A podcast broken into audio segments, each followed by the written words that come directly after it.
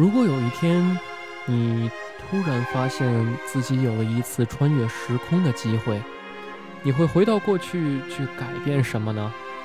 是提前知道高考答案，在考场上超常发挥呢？还是提前知道彩票的中奖号码，成为百万富翁呢？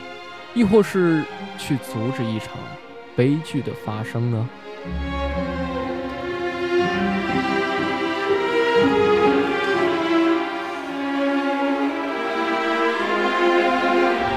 亲爱的听众朋友们，大家好，这里是闪电 FM。今天主播景鹏将给大家讲一部关于穿越时空的影片《年鉴计划》。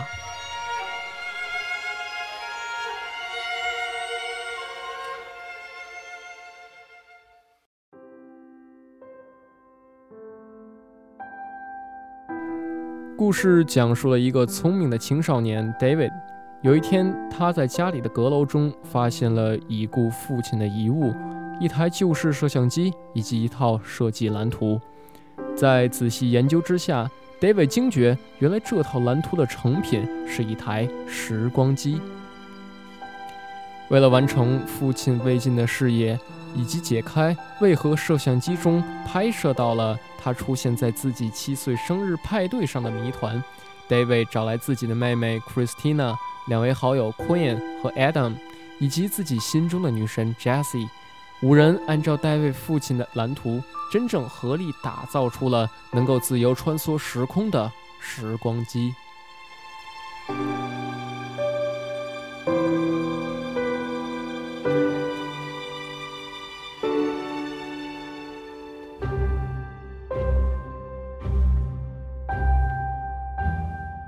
带着好奇心与改变现状的心态，五人开始了一次又一次的回到过去。每次一点点的小改变，逐渐的改变了他们现在的世界与人生。包括通过化学考试、猜乐透中大奖、和心目中的女神谈恋爱、买玛莎拉蒂跑车，诸如一般青少年会想玩的各种休闲娱乐和异想天开的想法，他们都一一付诸实现。但随着使用次数的增加，危险程度也随之攀升。在一次音乐会之后，影响的范围太过巨大，引发了疯狂的连锁反应。David 尝试修改过去，却不料越是弥补越是糟糕，最后连女朋友都因为时空的干涉而凭空消失了。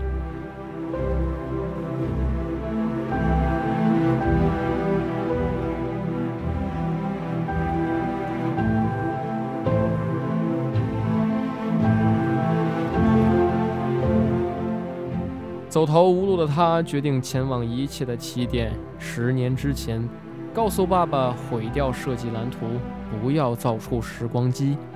而伴随他回去的只有那台摄像机。然而，神秘的摄像机似乎已看穿了一切，开始了新一次的轮回。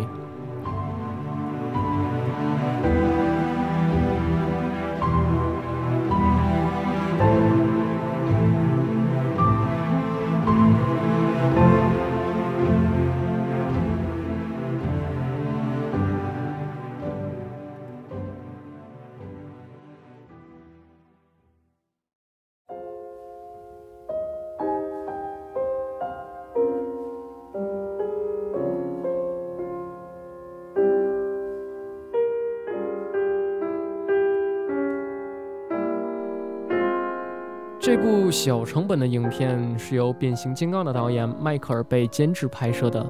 影片上映之后，褒贬不一。有人认为以一种伪纪录片的拍摄方式会使观众太过眩晕，而有的人则认为前后剧情矛盾、解释不通，比同类型的影片《蝴蝶效应》相差千里。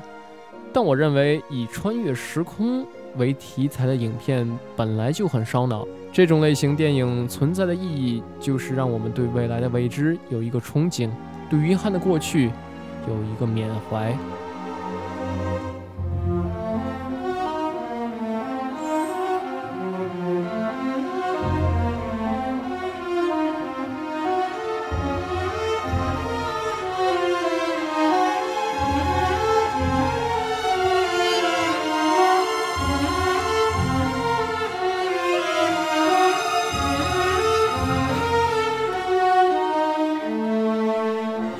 时空旅行是人类的梦想，年鉴计划或许有一天真的能够变为现实。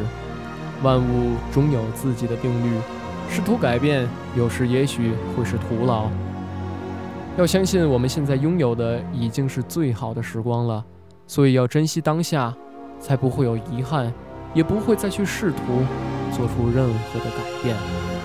影片的最后，David 孤身一人回到过去，毁掉时光机。也正是想向观众们传达这样一层含义。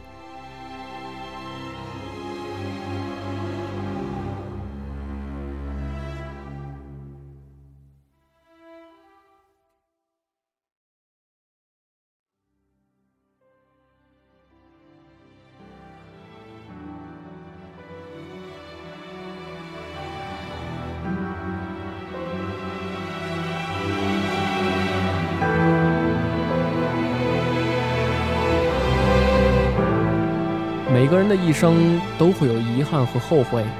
我们常会说，如果再给我一次机会，让我回到过去，我一定不会这么做。但重新改变之后的结果，一定会比现在好吗？炎炎夏日，坐在空调屋里，去欣赏这部《年鉴计划》吧。这里是闪电 FM，我是景鹏，咱们下期再见。